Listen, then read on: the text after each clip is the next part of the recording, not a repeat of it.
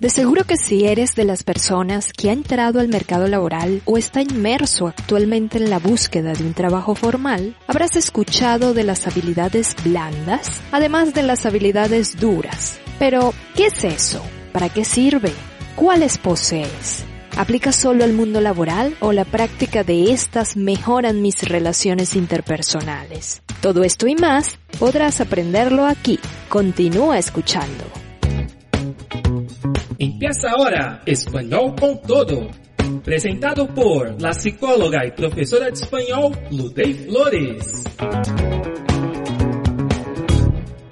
Hola, bienvenidos a Español con Todo, un podcast con curiosidades y temas interesantes para nativos y estudiantes de español.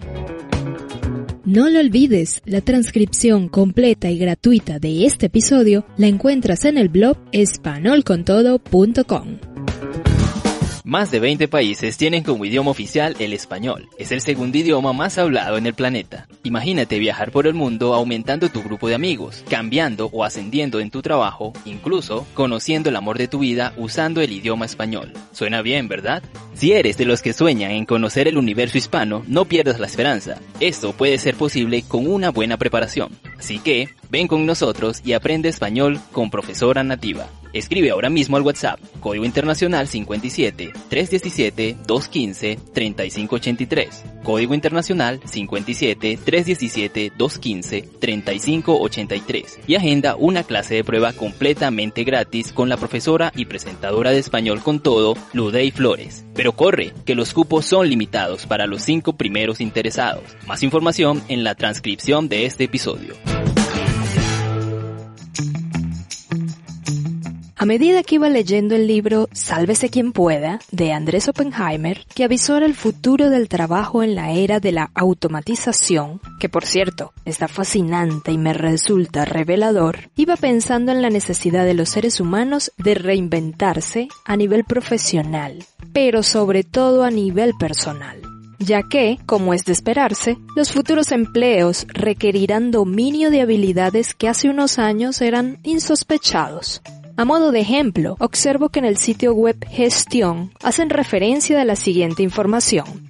A finales del 2018, la Universidad de Memphis propuso que la resolución de problemas en colaboración sería la habilidad más importante en las próximas décadas. La resolución colaborativa de problemas es una habilidad esencial en la fuerza laboral y en la comunidad porque muchos de los problemas que se enfrentan en el mundo moderno requieren que los equipos integren los logros del grupo con el conocimiento idiosincrásico de los miembros del equipo explican los investigadores de dicha casa de estudios.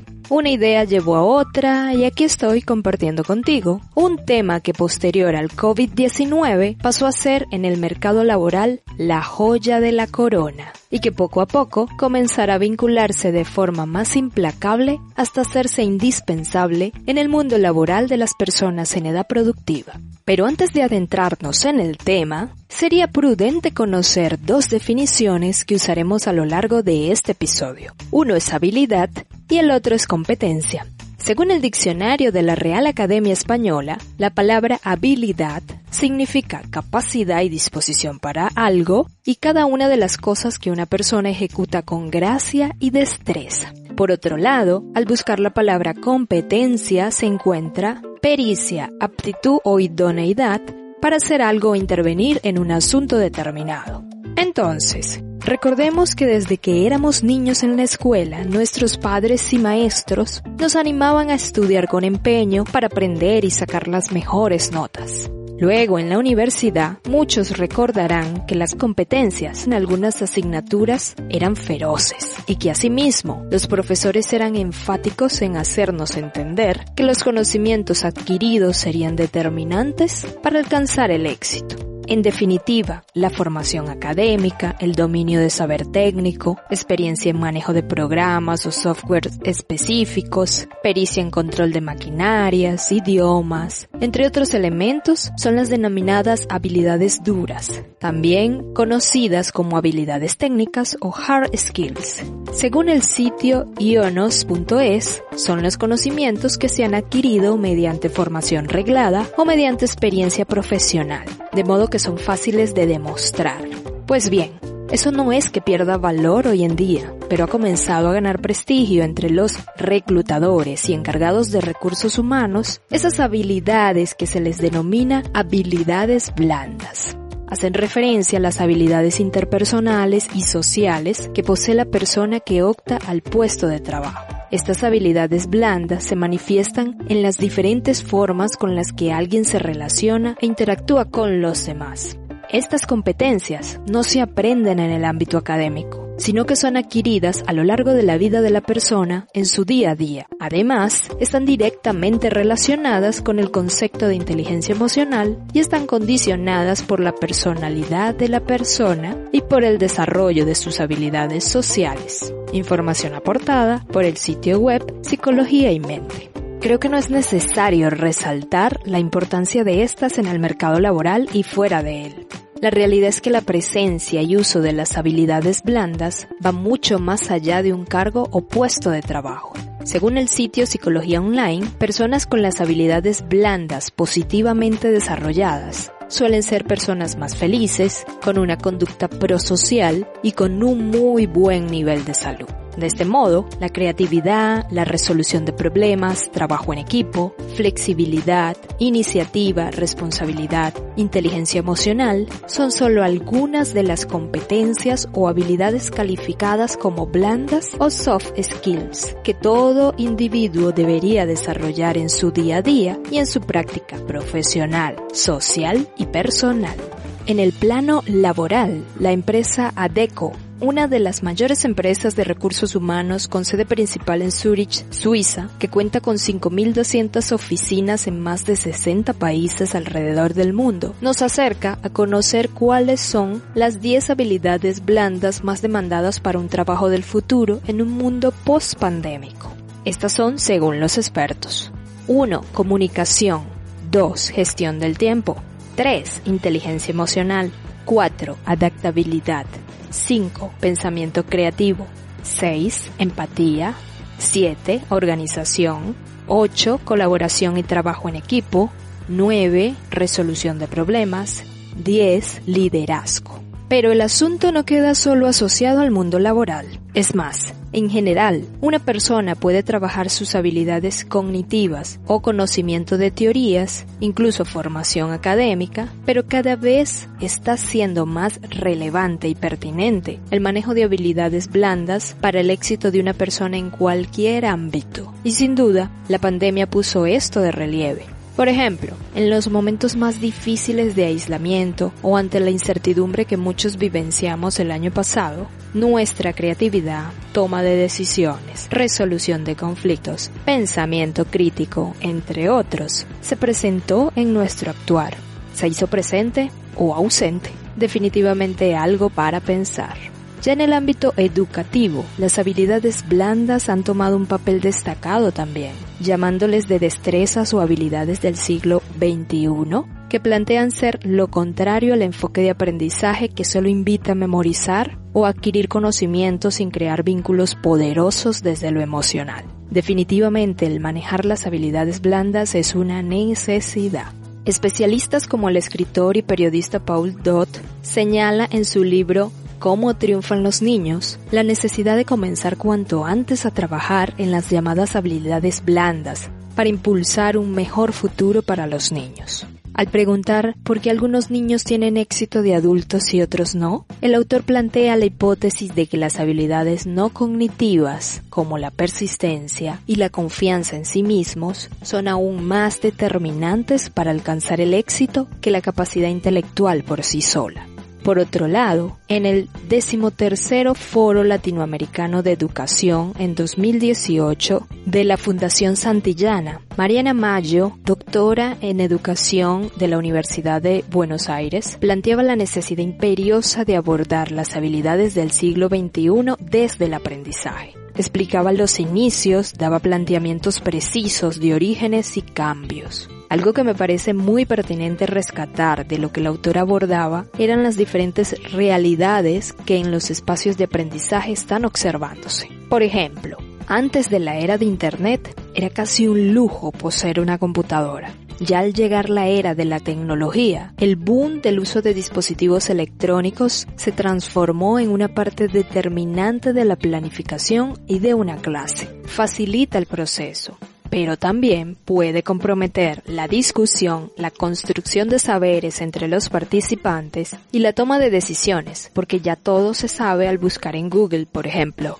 Evidentemente esto revela nuevos retos para el proceso enseñanza-aprendizaje. ¿Cómo hay que enseñar que los estudiantes ya no crean saber si ya lo tienen tan a la mano? ¿Qué estrategias aplicar para destacar estas tan importantes habilidades que se requieren en las nuevas generaciones? Mayo apunta en su texto su propio análisis en base a los marcos de enseñanza que allí plantea. Recalca como una competencia imprescindible la comprensión, aspecto en el que precisamente salieron aplazados estudiantes de más de 70 países según el examen internacional PISA aplicado por la OCDE, Organización para la Cooperación y el Desarrollo Económico en 2018. Los resultados, alarmantes cabe destacar, subrayan la incompetencia a nivel de reconocimiento del mundo de información que está, por ejemplo, tras la pantalla, lo que pudiese resultar catastrófico si consideramos que hoy en día, a través de las redes sociales y tecnología, se divulgan millares de informaciones, se escoge un presidente, por ejemplo, basándonos en lo que se lee o se encuentra en redes sociales, gracias a informaciones falsas o a desinformación. CERRES 2013 lo plantea claramente. Estos niños viven, pues, en lo virtual, las ciencias cognitivas muestran que el uso de la red, la lectura o la escritura de mensajes con los pulgares, la consulta de Wikipedia o Facebook, no estimulan las mismas neuronas ni las mismas zonas corticales que el uso del libro, de la tiza o del cuaderno. Pueden manipular varias informaciones a la vez. No conocen ni integran, ni sintetizan como nosotros sus ascendientes. Ya no tienen la misma cabeza. Por el teléfono celular acceden a cualquier persona por GPS a cualquier lugar, por la red a cualquier saber. Ocupan un espacio topológico de vecindades, mientras que nosotros vivíamos en un espacio métrico referido por distancias. Ya no habitan el mismo espacio. Sin que nos diéramos cuenta, nació un nuevo humano, durante un intervalo breve, el que nos separa de los años 70. También ocupa especial mención por parte de Mayo la comprensión del otro, que incluye la empatía y reconocimiento del otro como sujeto importante y componente de la sociedad en la que nos desenvolvemos. Otra habilidad blanda que resulta incuestionable de fortalecer desde el ambiente pedagógico resulta la comunicación, como medio en la vida individual y colectiva, ya que para comprender al otro hay que comunicarse con el sujeto. Además, se encuentra la colaboración como una habilidad no cognitiva resaltante, de acuerdo con la doctora Mayo, donde vincula autores y al mismo tiempo denota la trascendencia hasta en un mundo multicultural y migrante, donde la comunicación resulta mecanismo de supervivencia. Lo que no es ni excesivo ni trágico desde mi punto de vista, sino completamente idóneo considerando nuestra realidad actual.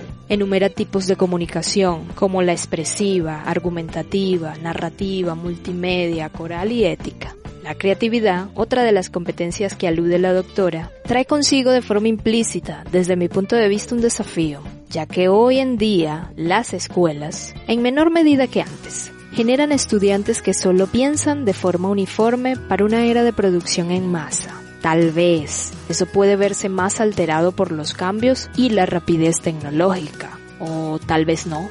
El pensamiento crítico sin duda conlleva buena parte de otro reto para la enseñanza y el aprendizaje, aunque bien vale la pena querer formar individuos que cuestionen, contradigan y generen conflictos. Pero a la larga esto es lo que puede generar seres más integrales, menos susceptibles de chantajes y manipulaciones en la sociedad donde se encuentren. Según el estudio The Future of Education and Skills, Educación 2030 de la OCDE, estas son las habilidades del siglo XXI que necesitan los estudiantes para sobresalir en un mundo competitivo. Habilidades cognitivas, pensamiento crítico, pensamiento creativo, aprender haciendo, resolución de problemas, planeación y organización, análisis y evaluación de estrategias, habilidades emocionales y sociales, empatía, colaboración, trabajo en equipo, autoeficacia, adaptabilidad, habilidades prácticas y físicas, uso de dispositivos tecnológicos, uso de nueva información. Ya a título personal, considero que es pertinente agregar algunas habilidades blandas que sin duda son constructos también de la personalidad humana. Inteligencia emocional.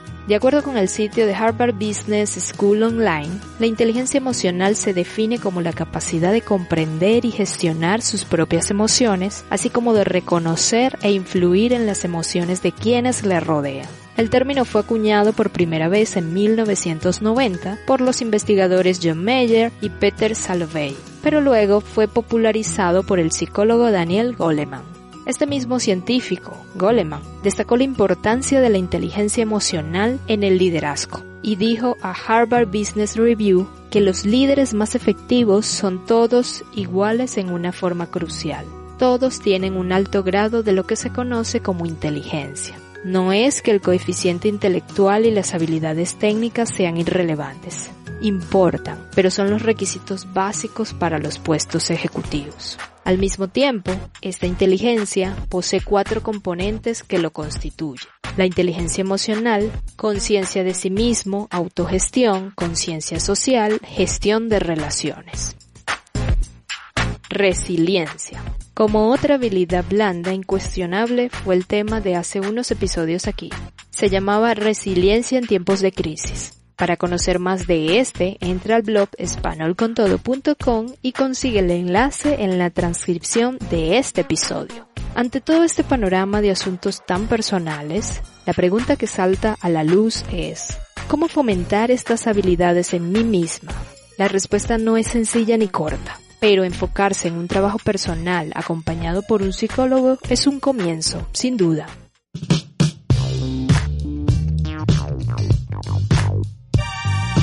¿Y tú? ¿Cómo crees que puedes fortalecer estas habilidades en ti mismo o en ti misma? ¿Te gustó este artículo?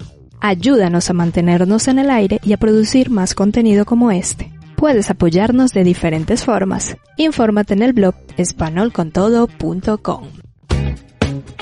Escuchaste Español con Todo.